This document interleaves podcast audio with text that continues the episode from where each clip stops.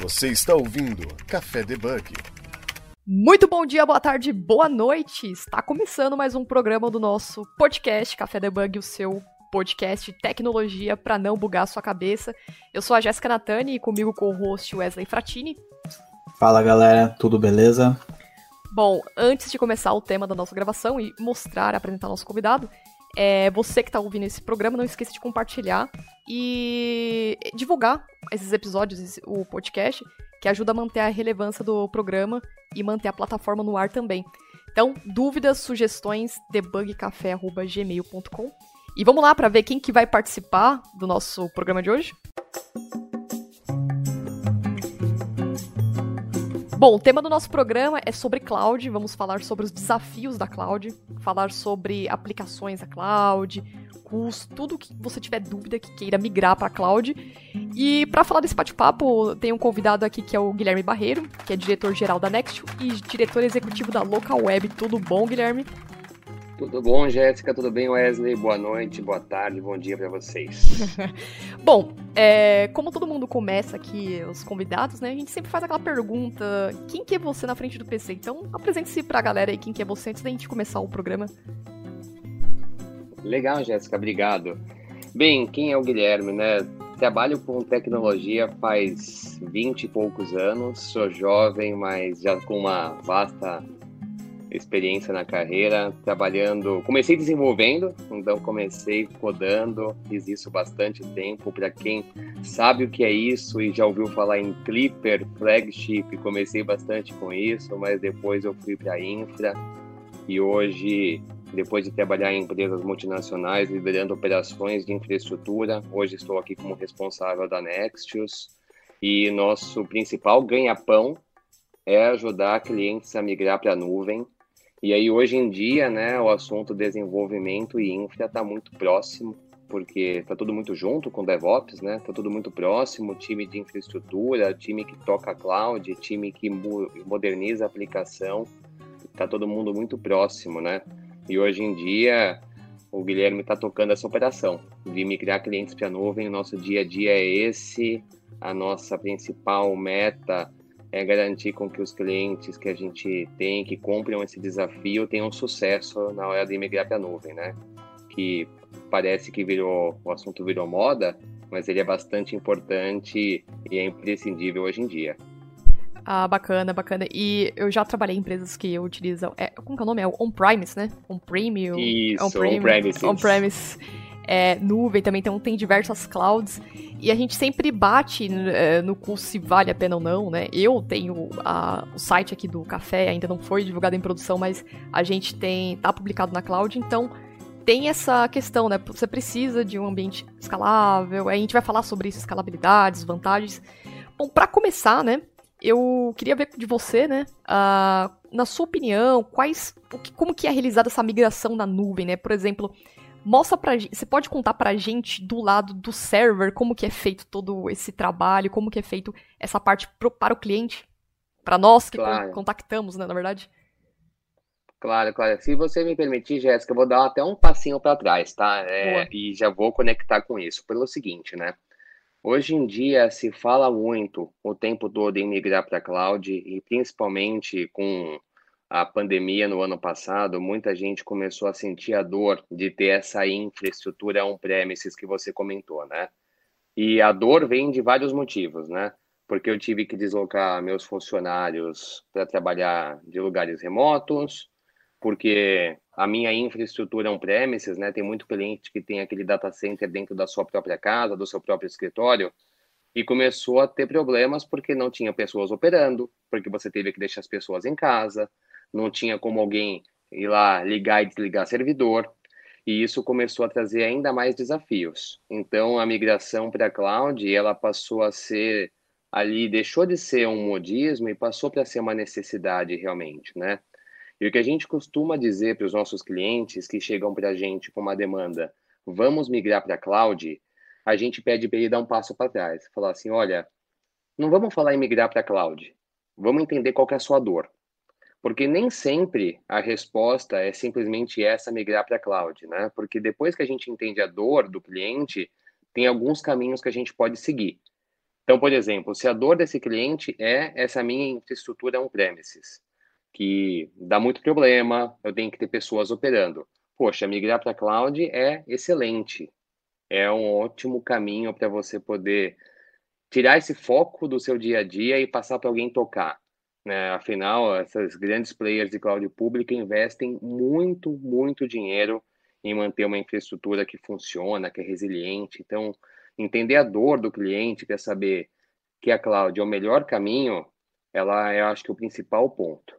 Depois que decidiu e que entendeu que legal, a cloud faz sentido para você, primeiro passo que tem que entender é esse workload desse cliente, né? Porque tem de tudo, gente. Tem empresas que já são bem modernas e que já estão já usando linguagens de programação super modernas é, e avançadas, mas tem aquele cliente que tem aquela infraestrutura antiga, tudo baseado em linguagem antiga, com linguagem de programação cliente-servidor. Ainda existe isso, por incrível que pareça. É, é, é, é real, é fato. Muita gente ainda está com coisa muito antiga em casa, com muita coisa obsoleta. E aí a primeira discussão que a gente faz não é nem para qual nuvem vai, é o que, que a gente vai fazer com essa aplicação. Vai modernizar, vai levar ela do jeito que está para a nuvem. É, a gente chama essa fase de assessment, né, que é a discussão do workload. É olhar para aquele parque de servidores que o cliente tem, ver o que, que roda lá dentro, para que, que ele usa aquilo. Usa para file server, usa para fazer hosting de alguma aplicação é, legada de acesso a banco de dados, é web, é puramente web, é front-end. Então, a gente entende essa complexidade do parque do cliente e entendido isso, a gente começa a dar destinos para esse workload. Então, voltando agora sim à sua pergunta, né? Como é que funciona por trás do servidor, né? Existe a forma mais fácil de migrar para a nuvem. Eu vou dar aqui um exemplo de algo bem normal do dia a dia, que é servidor virtual, né? Migrar um servidor que já é virtual hoje em dia para a nuvem, é bem mais simples. Você pode fazer e usar uma estratégia chamada lift and shift, que traduzindo do inglês mal e porcamente é pegar de um lado e jogar para o outro. É basicamente isso. Então você migra um servidor virtual de um lado para o outro. É como se você estivesse copiando ele como está e levando para a nuvem. O que, que você conseguiu resolver de dor aí? Você automaticamente, saindo da sua infraestrutura, levando um servidor virtual do jeitinho que ele está para a nuvem, você resolveu a sua dor da infraestrutura. Mas você não resolveu o problema da aplicação obsoleta, que não faz o melhor uso da nuvem. E aí essa discussão também ela é importante, porque se você levar tudo que você tem hoje, legado, obsoleto para a nuvem como está, ela vai funcionar, mas talvez não vai ser num custo tão bom como você tem hoje no ambiente on-premises, porque o o ponto da nuvem que faz total sentido e que faz com que você consiga extrair o melhor dela é você adaptar a sua aplicação para ela. É você fazer uso dos produtos nativos em nuvem que existem, como container, os dockers da vida, serverless, microserviço. Fazer uso desse tipo de tecnologia na sua aplicação, porque aí você consegue extrair o máximo da nuvem e começa a diminuir a sua dependência de ter milhões de servidores e você começa a fazer algo mais inteligente. Então, o grande que da questão ali é entender o que fazer com cada uma dessas carinhas que você tem lá no seu data center, né?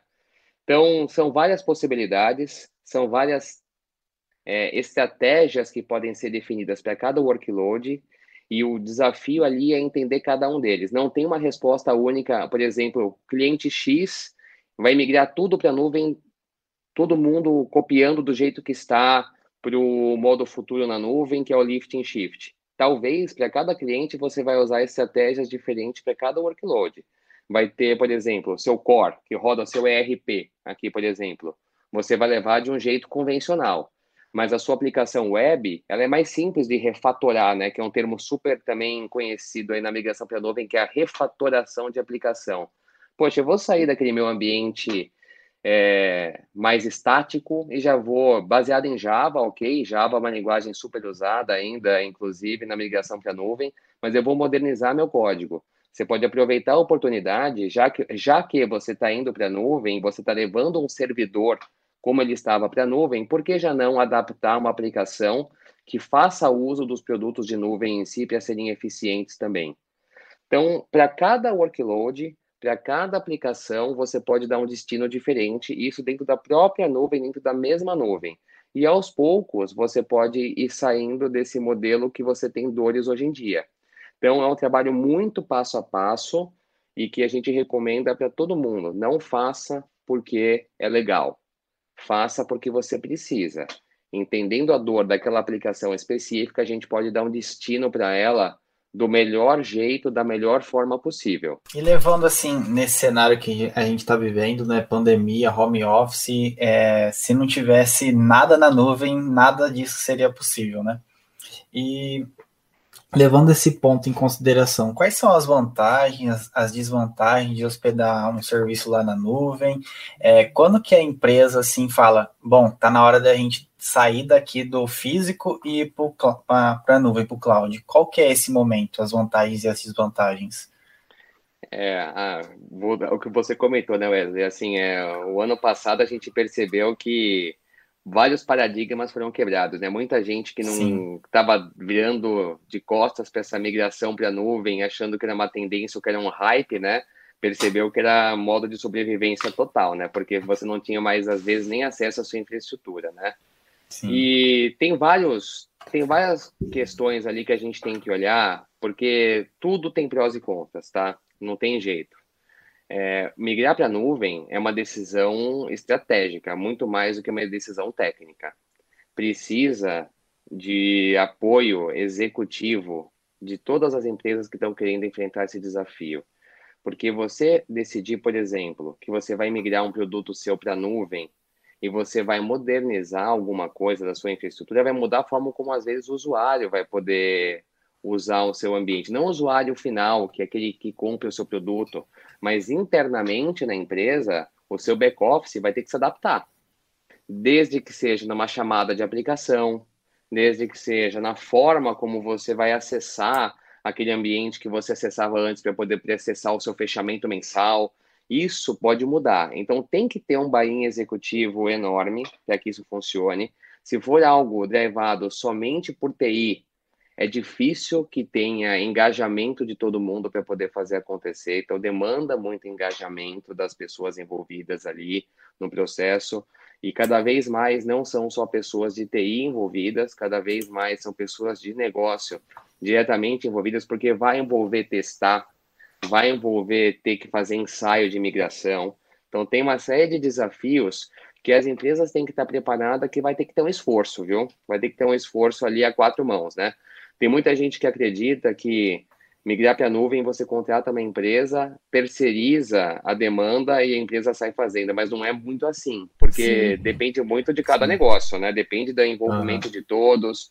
Então, primeiro, não digo contra, mas primeiro ponto importante que todo mundo tem que ter muito claro é que vai demandar esforço não só de quem proveu o serviço, de quem vai te migrar, mas da sua própria empresa. Esse é o primeiro desafio que vai ter ali.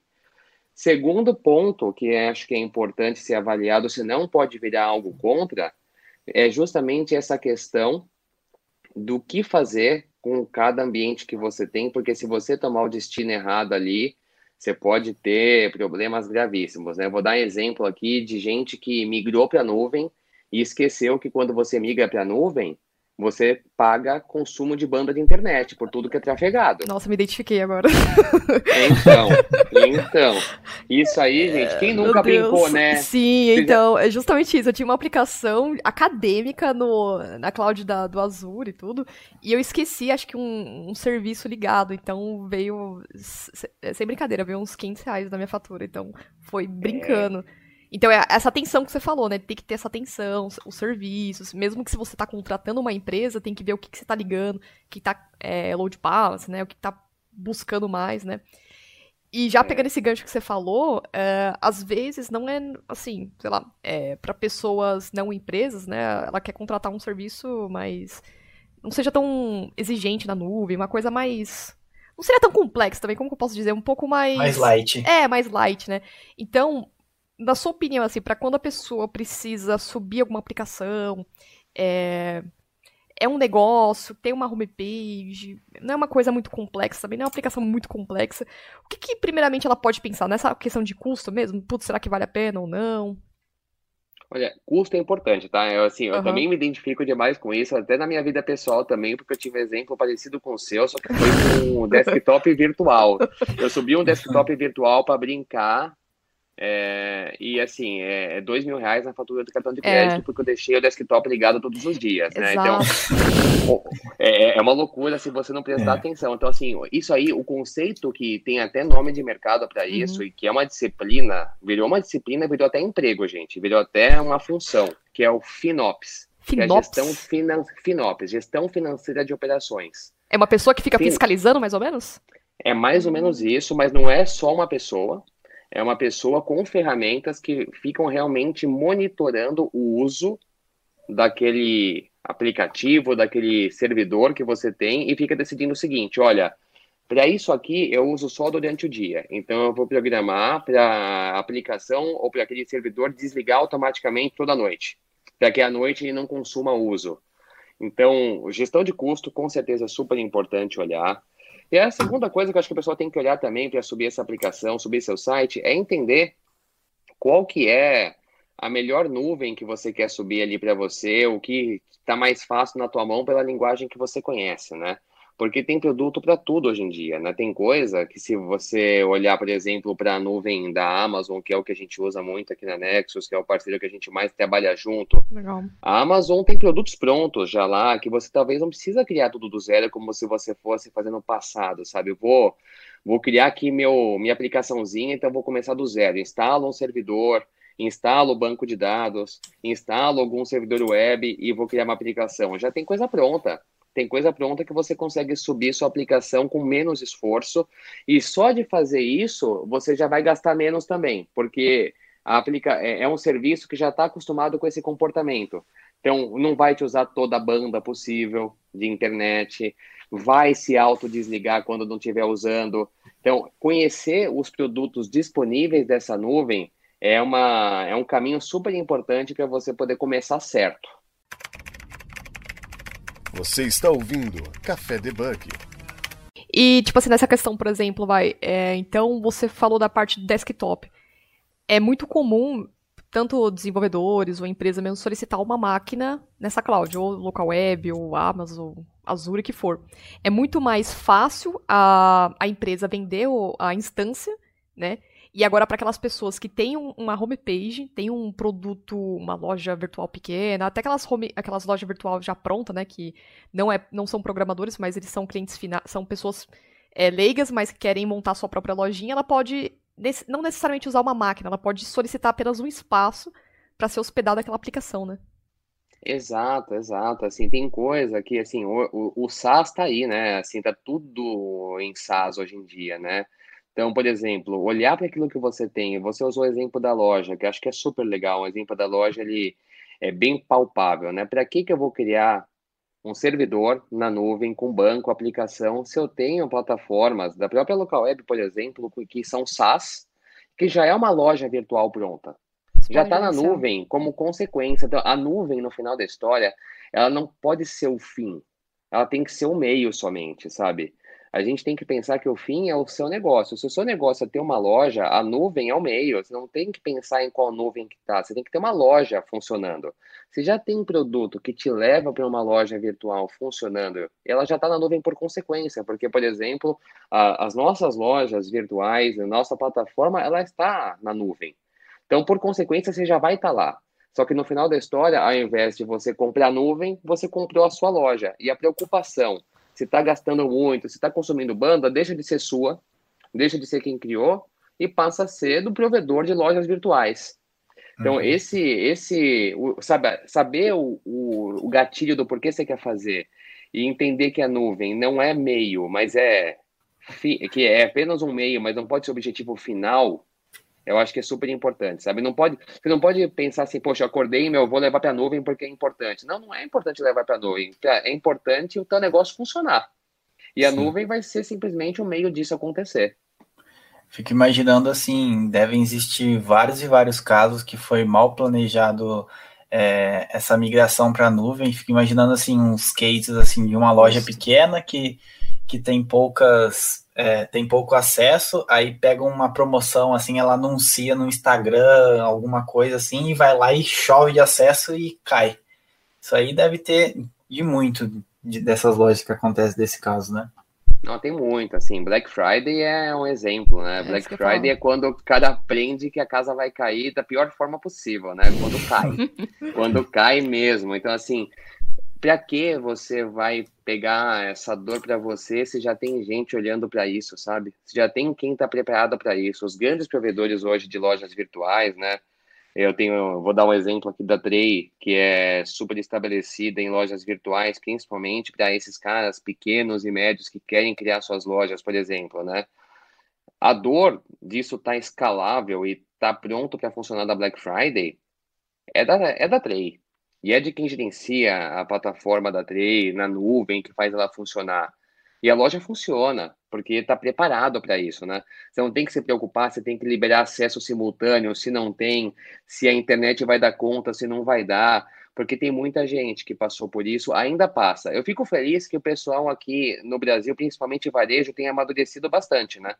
Pelo menos para mim, até a minha experiência pessoal na última Black Friday foi menos traumática do que as no passado. Assim, eu, eu vi, eu vi os, os sites funcionando mais não dava aquela lentidão na hora de puxar o carrinho de compra, porque eu acho que o pessoal tem aprendido a lição de que não precisa reinventar a roda para tudo, né?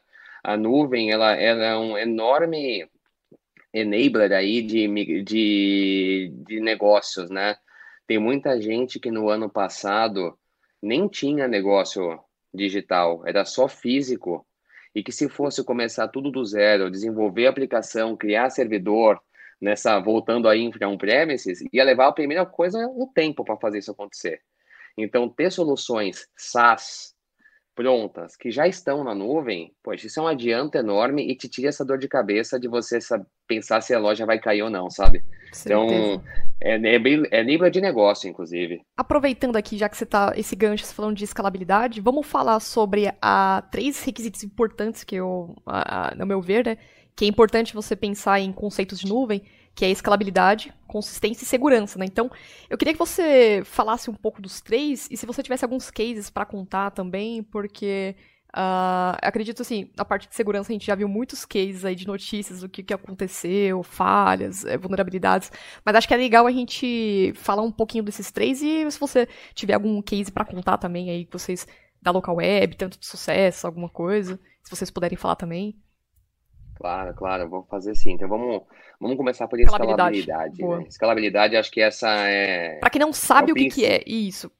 Isso, eu vou conceituar, né? Conceituar a escalabilidade, porque são, é mais uma palavra bonitinha de mercado, mas o que, que significa isso, né? Escalabilidade, né? Escalabilidade, no português mais claro, é você ter a sua aplicação, a sua loja, o seu negócio, aumentando e diminuindo demanda sem que você tenha que tomar uma ação. Como é que é na infraestrutura convencional, né? Você tem lá na sua casa o seu servidor. Vamos fazer analogia com o seu desktop. Você tem lá 16 GB de RAM e 10 GB de disco. Para você tá tudo bem hoje. Só que aí você decidiu baixar um monte de música porque você vai dar uma festa. Só nesse final de semana. Aí você descobriu que os seus 10 GB de disco não era mais suficiente o que, que você ia ter que fazer? Comprar uma máquina, comprar um HD externo. Você tem que sair lá investindo e gastando grana, né? A escalabilidade é você, para aquele final de semana que você ia dar aquela festa, você baixar suas músicas e não precisar se preocupar com isso. Já vai ter aumentado o seu disco automaticamente e você vai pagar somente por aquele uso daquele disco naquele final de semana. Se fosse do jeito convencional, você ia comprar um monte de coisa para poder usar aquela festa. Depois que acabasse a festa, o que você ia fazer com aquilo, né? Ia ficar lá Sim. provavelmente para ser vendido depois. Você ia perder aquilo. Então, para as empresas, isso é essencial, porque imagina campanhas de Dia das Mães, campanhas de marketing em geral, a famosa Black Friday novamente. É para esses caras é, ficar comprando ativo, né, famoso capex aí, ficar gastando imobilizado, é desperdício de dinheiro. Então, escalabilidade é isso. A escalabilidade ela te permite pagar pelo que você consome na hora que você precisa e deixar de pagar aquilo quando você deixar de usar. principal conceito de escalabilidade é, é esse, eu acho que é a tradução melhor. E a melhor exemplificação disso, eu acho que é o varejo e são as campanhas de varejo. A gente tem aqui diversas lojas né, que fazem uso das nossas plataformas, tem diversas empresas que não são lojas, mas são de varejo e que fazem uso de nossos serviços e que não e que quando já estão na nuvem não precisam se preocupar. Quando elas não estão na nuvem e estão ainda na infraestrutura convencional, né, no modelo antigo de trabalho, qual que é a discussão sempre? Tem que comprar storage, tem que comprar servidor, e depois fica aquele desperdício. Então, acho que o principal conceito de escalabilidade é esse. Acho que ele é, uma, é o mais é a forma mais fácil de explicar. E é principalmente varejo, tá? Varejo acho que é o que mais é, exemplifica a escalabilidade. Eu vou pular a consistência e falar de segurança, porque é. segurança também acho que é, é, chave, né? Hoje em dia a gente tem um vazamento de dados por dia, né? Então a gente já perdeu até as contas já de onde nossos dados foram parar, né? Sim. Eu, não, eu nem pesquiso mais meu CPF onde ele foi parar, porque eu já sei, sei lá onde ele parou, né? Até escorreu uma lágrima aqui. é triste, tá triste o negócio, mas o legal também da nuvem para isso é que hoje tem a LGPD, né? A LGPD está aí para, felizmente, nos proteger. Né? Acho que é a primeira vez que a gente vê uma lei eletrônica que tende a proteger o usuário. Se a gente quiser que os nossos dados estejam protegidos, eles têm que estar e ponto final.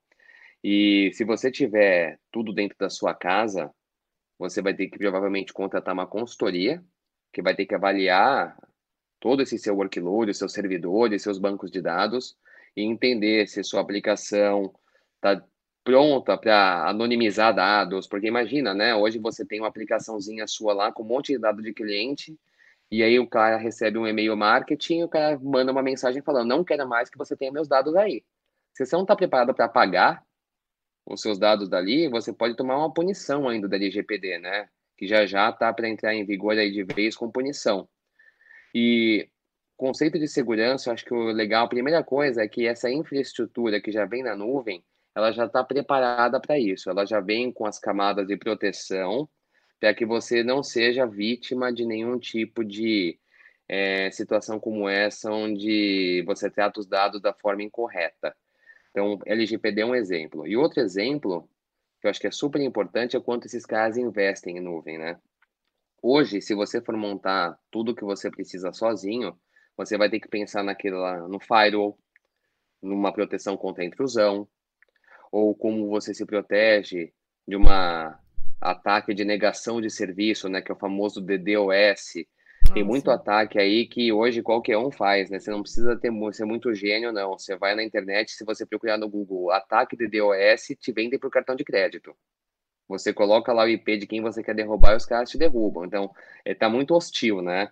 É, tá muito fácil ser mal, né, nesse mundo hoje em dia. E essas infraestruturas de nuvem, elas já vêm com essa proteção já eh, pronta dentro dela, porque esses caras investem milhões, bilhões em infraestrutura para garantir maior proteção. Ninguém está 100% protegido, é impossível. Falar que é 90, 100% protegido é muito difícil. Mas eu garanto que esses caras que vendem nuvem, estão muito mais preparados do que a gente sozinho querer fazer do zero, porque o business deles é esse. O core business deles é investir em segurança. E a responsabilidade, então, já vem... né? Exato, a responsabilidade é deles, a reputação no final é deles, né? Então, é muito comum ouvir que esses serviços em nuvem já vêm com uma proteção, é, chama WAF, né? Web Application Firewall, já tem lá disponível para usar e você pode pagar por consumo. Já vem com proteção anti-negação de serviço. Então você pode pular várias etapas que você teria que pular, fazer manualmente na sua infraestrutura, comprando um serviço de nuvem que já vem com tudo isso dentro dele já, né? E indo para o do meio, que é consistência, consistência é um negócio importante porque ele transcende a nuvem, né? Acho que a primeira coisa é que a consistência de dados depende muito da, da, da aplicação como ela foi desenhada, né? Você pode ter problema de consistência na aplicação em qualquer lugar, né? Acho que vocês que desenvolvem bastante ah. sabem disso melhor, melhor ainda do que eu. Não depende só da nuvem, quer dizer, né? Tipo assim, não é responsabilidade só da nuvem.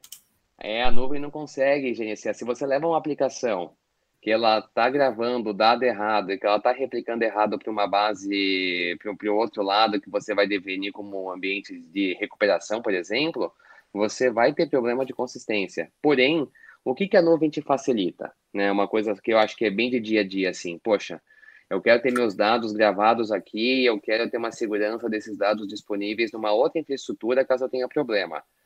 A nuvem já vem com isso meio que pronto. Você pode escolher na hora que você está criando o seu workload ali, se você já quer ele com camada de proteção, de persistência, já quer a sua nuvem com camada de proteção contra consistência de dados, clusterização, já vem meio que pronto. Aquilo que a gente tinha que fazer meio que manual, sabe? Instala a aplicação, instala um segundo servidor, cria o um cluster, cria um servidor que decide para qual servidor que vai ter que ser gravado o dado caso um caia, tudo isso aí já vem meio que pronto. Então acelerou pra caramba, né? Desenvolvedor acho que não tem que sofrer tanto mais que nem sofria no passado, ter que pedir para o time de infra o tempo todo, cria uma máquina, preciso de mais de mais um banco, preciso poder saber onde eu vou gravar. Então, hoje isso fica muito mais fácil. Então, tanto para segurança, quanto para consistência, quanto para escalabilidade, a nuvem é um meio né, que ajuda muito a te acelerar. Ela não vai fazer nada sozinho não tem bala de prata. Se você não ativar o serviço de segurança, não ela vai... não vai te ajudar. Ela mas, não vai te ajudar. Mas assim, Guilherme, é, tipo, essa parte de consistência, por exemplo, você, beleza, é parte da, do desenvolvedor manter essa aplicação, toda essa parte da consistência, mas, por exemplo, eu utilizo uma, é, uma instância na AWS. Então eles têm que garantir também essa consistência no meu, no meu banco de dados, né? Não, assim, com certeza. A garantia que você vai ter na nuvem que o que você gravou aqui vai estar tá aqui. Integridade dos dados, com certeza. Com certeza. Essa é uma garantia que você vai ter muito mais fácil do que você estar tá se preocupando com o seu próprio banco dentro da sua casa. Sim. Então, vai garantir, isso já vem garantido, né? A, a persistência. Agora, se você o que, que é importante, né? Se você gravou ali o dado errado, a nuvem ela não vai entender que aquilo está errado, né? mas ela vai garantir aquela consistência, a persistência desse dado e vai garantir a acessibilidade dele com certeza. É, que é um ganho que, que é super importante, né? Assim, eu, eu lembro na fase pré-nuvem, vai, pré-2006, 2007, quando até a virtualização, acho que era o único meio, eu lembro de N vezes de ter cliente com aplicação rodando, onde o dado era gravado é, certinho no banco de dados, só que o banco corrompia e você não tinha como recuperar aquilo. Hoje em dia, problemas assim podem acontecer na nuvem? Podem, mas eles são mais difíceis de acontecer, porque os produtos em nuvem, eles já estão mais estáveis, eles já nasceram daquele jeito, já nasceram para gravar dados ali. Você não tem que ficar olhando tanto para a matriz de compatibilidade, a linguagem de aplicação, quanto a query que você criou, quanto o banco que você vai gravar. Isso não é tão mais manual. Eu acredito que, inclusive, isso deve estar tá facilitando muito a vida de quem desenvolve hoje. Eu acho que quem desenvolve hoje, se pegar uma conversa com quem desenvolvia no passado, provavelmente o tempo de você terminar uma aplicação, principalmente por essa parte de consistência, deve ser hoje infinitamente mais rápido do que era no passado a complexidade que é para desenvolver, porque você tinha que desenvolver a prova de infra, né?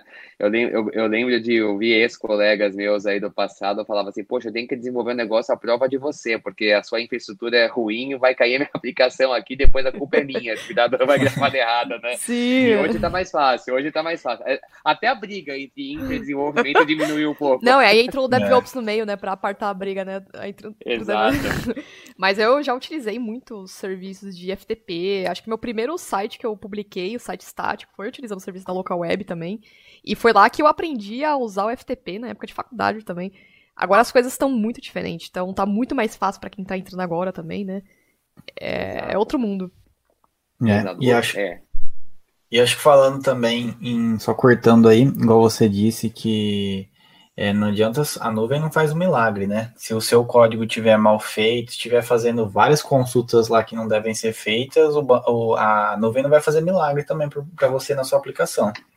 Exato. Ela até ajuda, tá? Porque assim, poxa, é, eu lembro, vou dar um exemplo aqui, né? Que query ruim. Quem nunca, né? Quem nunca passou por aquele problema onde você tem uma query que tá lenta e a solução que o time de infra te dava era o quê? Vou botar mais disco CPU para rodar aqui, memória, e aí de repente a query fica rápida.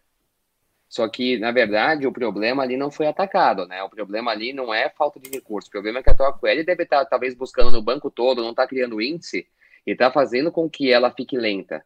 Se ela está escrita assim, você pode até mascarar o problema na nuvem, porque você consegue dar mais recurso muito mais rápido, né? Como é autoescalável, e esse é um dos perigos também, aí volta para a questão de custo, né?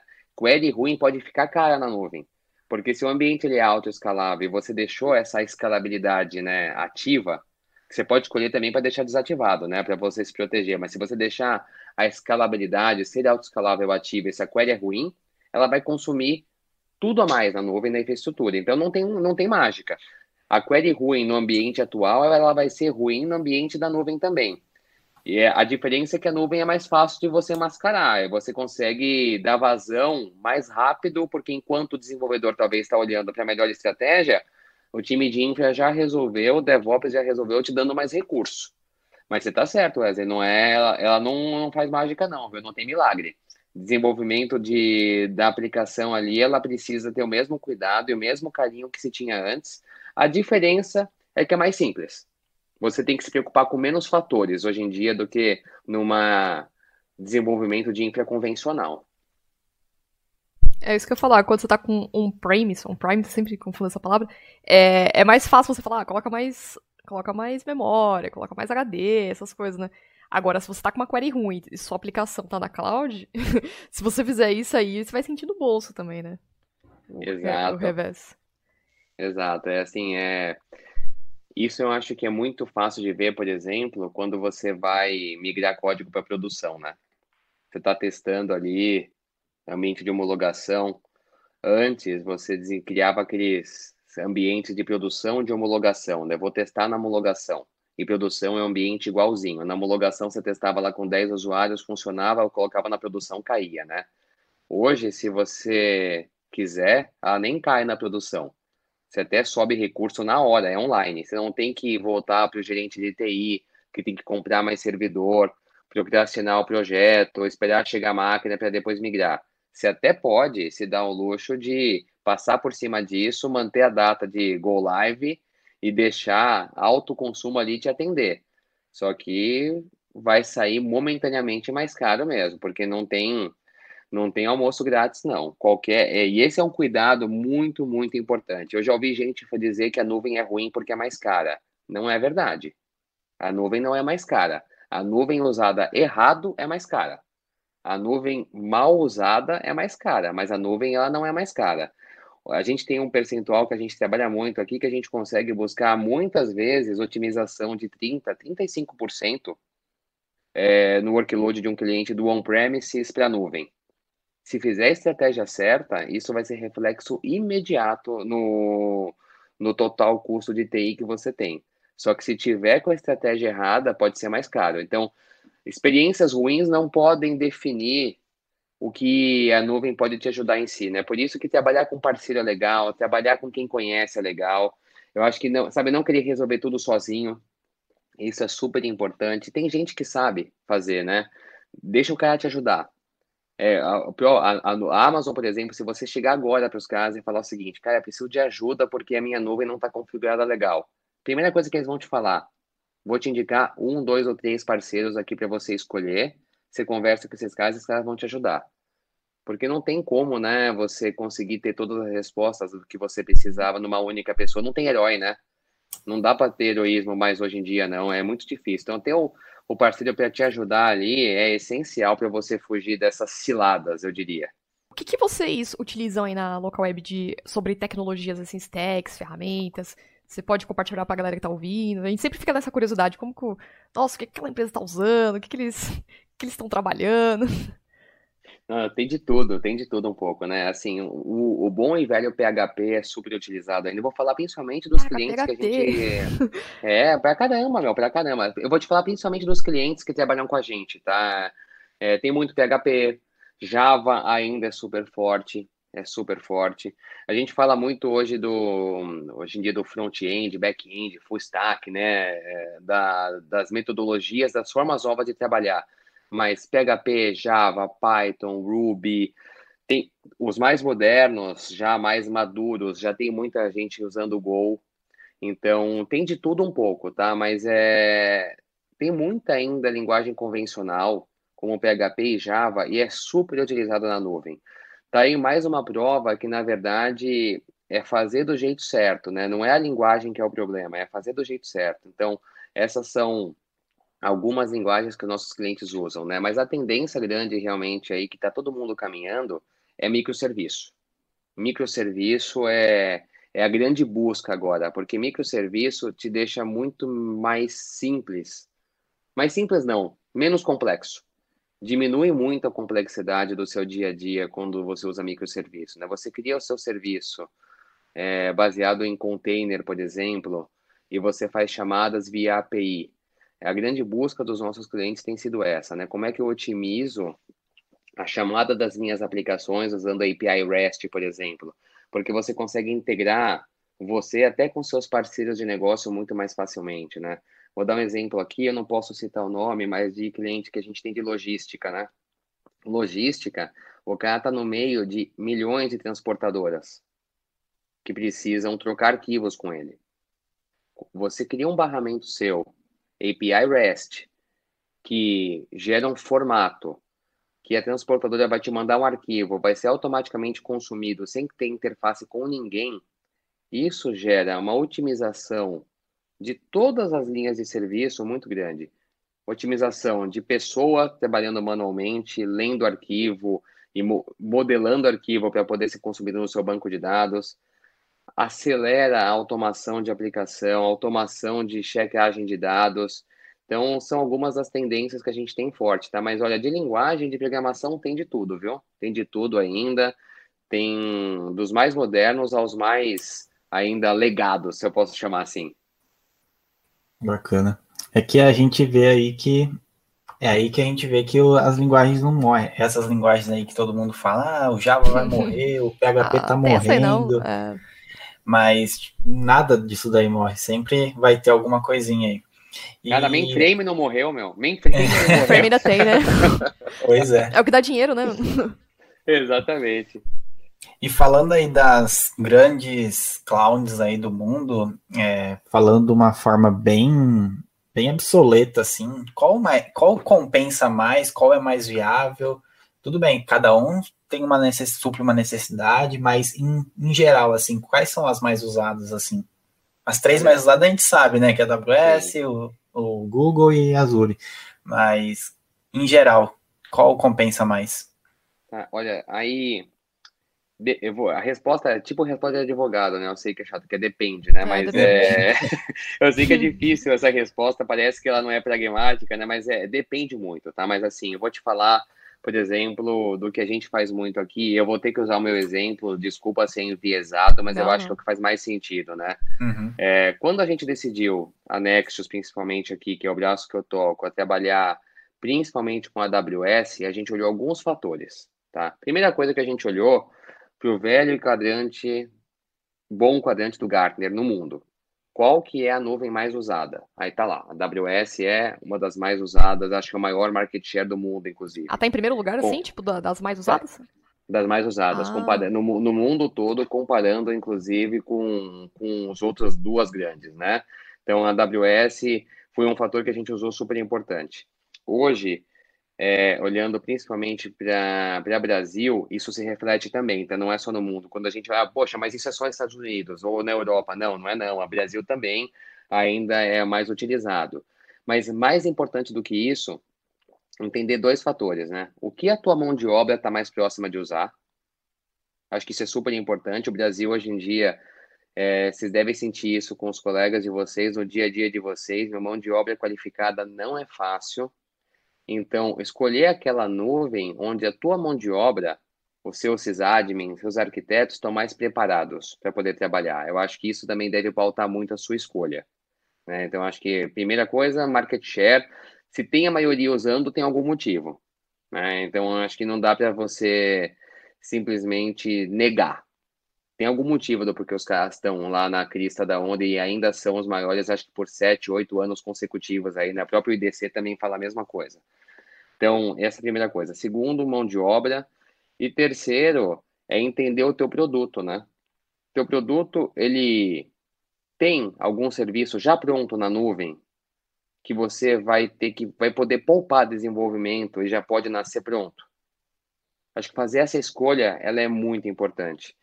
Tem muito cliente, por exemplo, poxa, você vai usar serviço de front-end, web, tá tudo pronto lá na Amazon, tá fácil de usar. Antigamente, né, o workload Microsoft só ia para Azure. Hoje em dia já não é mais uma verdade. O workload Microsoft funciona em todas as nuvens muito bem e com custo bom também.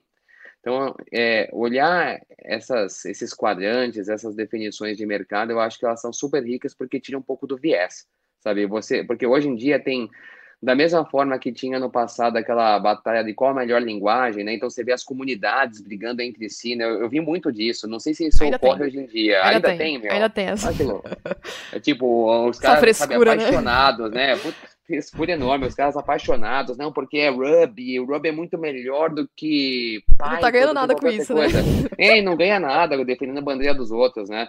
Eu acho que tirar o viés, eu costumo tirar o viés perguntando para alguém agnóstico, né? Então, esses institutos aí, eles são super agnósticos e mostram quais são os melhores. Então, as, as três grandes, gente, na verdade, quem sou eu para falar, né?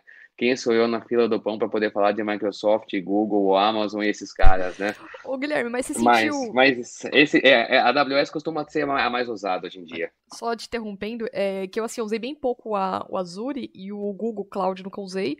E a AWS é o que eu uso atualmente, mas eu percebo que tem muita coisa que é feita, não é automática, que você tem que fazer muito manual, que eu acho que é um, umas pequenas diferenças que eu comparei com a, o Azure. Você, você concorda com isso também? Você tem que fazer muito manual, as coisas é, pegar. Tipo, eu acho que assim, que é mais seguro, entre aspas, é um pouco chatinho, porque ele, por ser seguro, né? Você tem que configurar mais coisas. É, tudo manualmente. Você acha que é isso mesmo? Você, é, pode ser que você tenha uma opinião diferente, né? Não, eu acho mais fácil, mas na sua opinião, isso é mais manual, essas configurações? Sabe, de, ó, Ou depende saco, também. De novo, não depende, de novo não depende. Depende do serviço. Eu vou dar um ah, exemplo tá. aqui que eu vou te falar que eu mesmo passei pessoalmente, que eu acho que é um exemplo legal, né? Eu que não sou um cara de dia a dia, mas que eu passei.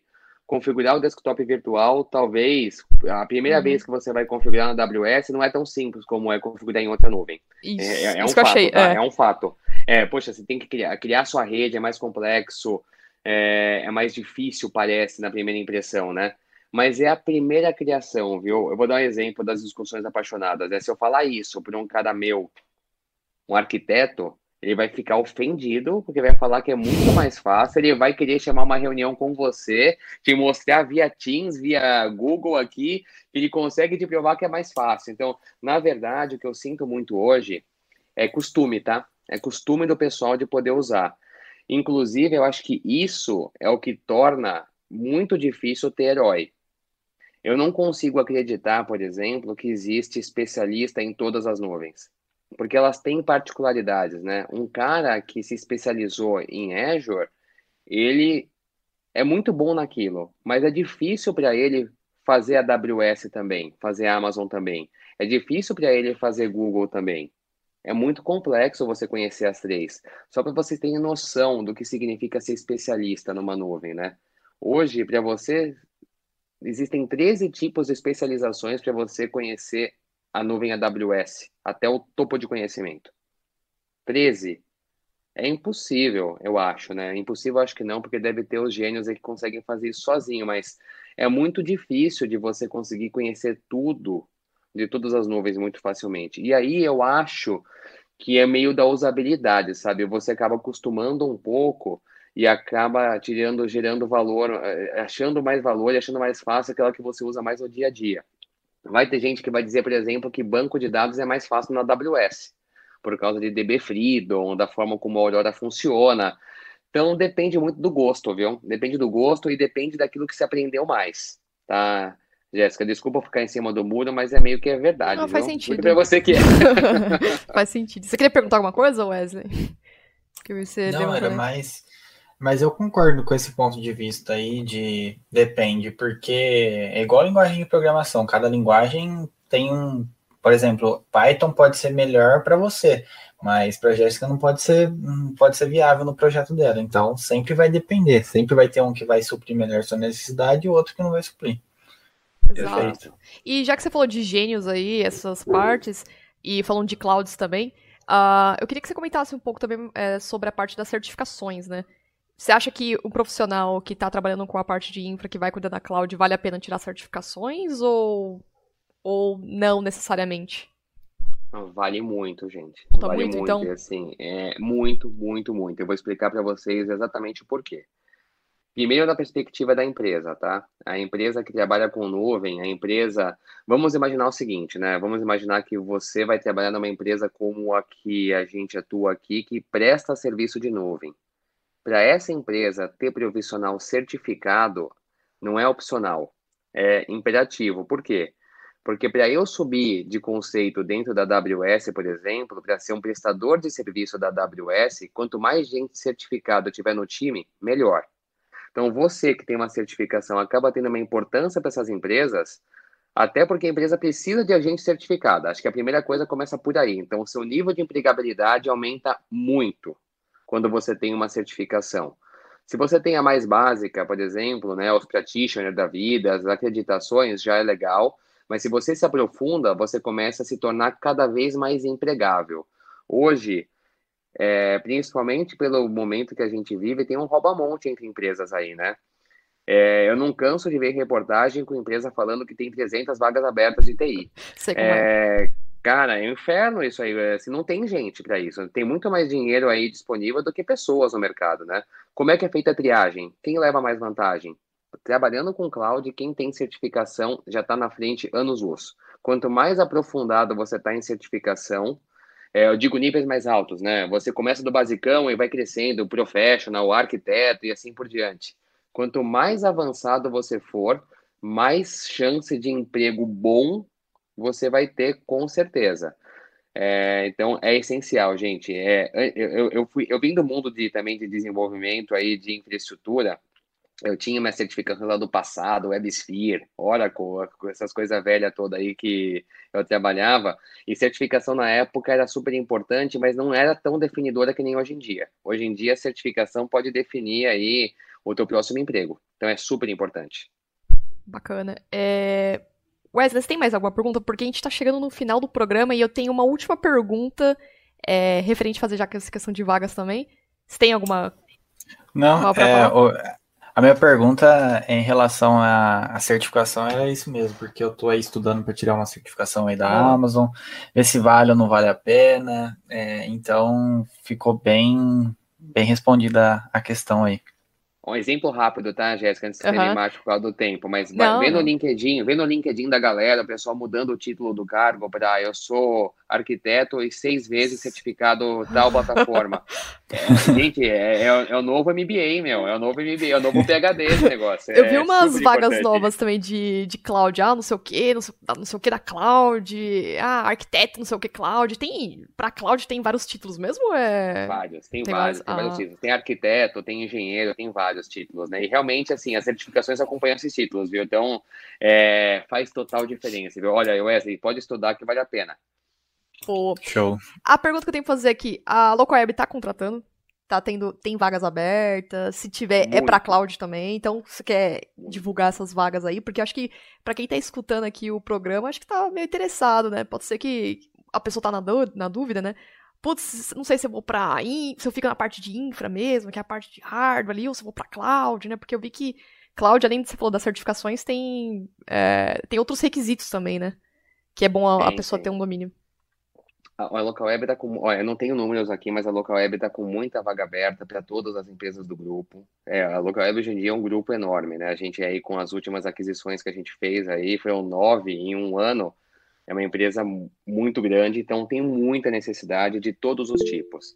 Tem necessidade. Caraca, 147 aqui, vagas abertas, é isso mesmo? É, Mas peraí, é, é, Cola online, cola online, hein? Cola, cola online, cola... 147 vagas Sete... abertas, é muita vaga. Mas é só para cloud, é para todo, no geral, assim? Para é... tudo. Tanto para desenvolvimento ah. é, em geral, que é a maior parte, também para cloud. E para a cloud tem muita vaga aberta. E o que, que tem a vaga aberta para a cloud? É muito pautado nessa linha que eu expliquei para vocês de engenheiro e arquiteto. Engenheiro é o que mais arquiteto. tem. Engenheiro e arquiteto, é o que mais demanda hoje em dia de cloud. Porque é quem, no final da história, vai ajudar a gente a migrar os clientes. Certo, certo. Entendeu? O arquiteto é quem desenha, né? não é pré-venda não, tá? É quem desenha a migração para a nuvem. Então essa demanda é muito forte, mas olha, local web, quem quer ver as vagas abertas, localweb.com.br, tem um menuzinho de vagas, tem todas as vagas lá de todas as empresas do grupo. Vagas da Nexus também estão lá dentro desse mesmo link, então, olha, fiquem à vontade, para procurar a gente lá, porque tem muita oportunidade, a gente está precisando de gente boa. Então é só a pessoa entrar lá no site, é, procurar uma área de candidatar, né? É, se candidata, anexa o currículo, né? E como você falou, o perfil que vocês estão precisando mais é a parte de cloud mesmo, né? E tem algum requisito assim, se a, se a pessoa tiver isso, cara, ajuda muito a local web. Se eu tiver essa, esse requisito aqui, é importante ou, ou não? Assim, na parte de cloud. Ó, eu vou, ser, eu, vou ser, eu vou ser egoísta falando de Cláudia, né? Mas eu vou voltar ao ponto. Certificação. Certificações. Se você é certificado AWS, por exemplo, com certeza, e curtiu o que faz. Isso também, ser Exato. apaixonado pelo que faz, sabe? É... Não pode ser só porque é meu ganha-pão, sabe? Você uhum. tem que uhum. curtir o que faz. A gente tem valores muito fortes no grupo, né? Nossa cultura é muito forte. E o nosso principal valor é esse, ser apaixonado pelo que faz faz total diferença no dia a dia. Então, tendo essa atitude e tendo uma certificaçãozinha ali, a chance de sucesso já é aumenta. grande, viu? já aumenta bastante. Wesley, você tem alguma pergunta final para fazer? A gente já chegou no, é, no final desse programa. É, acredito que as pessoas que estejam ouvindo aqui já ouviu bastante. Já deu para ter uma noção das vagas aqui que tem, né? Pode se candidatar. Você tem mais alguma pergunta Não, aí pra fazer? Por mim, Tranquilo? finalizado aqui. Ficou muito bem explicado aí. O, o processinho aí que a gente tem para subir uma aplicaçãozinha na nuvem, né? Que não é tão. Show de bola. Né? Não é tão fácil, né? Bom, Guilherme, a gente falou de tudo aqui, falou sobre certificações, uh, mercado de trabalho que você falou também, uh, as clouds, né, que tá em alta no momento, né, então vai de você, o ouvinte, né, é, optar se prefere Azure, Cloud, é, Google Cloud, AWS, né, vai o que, que você achar melhor e depende, como a gente falou da situação também, né. A gente falou sobre os aspectos de consideração, escalabilidade, segurança, enfim, então acredito que a gente tenha atendido a expectativa do público, né? Falamos bastante coisas aqui. Tem alguma coisa que a gente não falou que você gostaria de falar? Ou alguma coisa que você gostaria de ressaltar que não foi pautado também? Não, só ressaltar, gente, não seja herói, procure ajuda, é tem as empresas parceiras aí para isso, procure ajuda, não queira resolver tudo sozinho, não. Estamos é, aí para ajudar. Beleza, então, Guilherme, muito obrigada pela sua participação, obrigada por estar tá tendo seu tempo, né? Você tá cedendo seu tempo aqui para compartilhar com a gente sobre todo esse conhecimento, né? Eu só tenho que te agradecer por, pela essa participação. Eu que agradeço, Jéssica, Wesley, papo super legal, descontraído por ti. À disposição para vocês aí para uma próxima oportunidade. Tamo Com junto. certeza. A gente sempre fala que tem, rola parte 2, sabe? Então sempre o pessoal sempre volta, né? Bom filho acaba fora. É, então, para vocês que estão ouvindo esse programa, não esqueça de compartilhar. Estamos em todos os agregadores do seu de podcast. Então escute no seu pod, agregador favorito.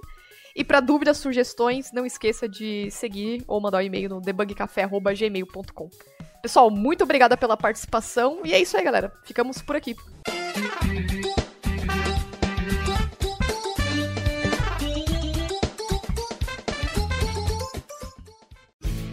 Este programa foi editado por Café Debug.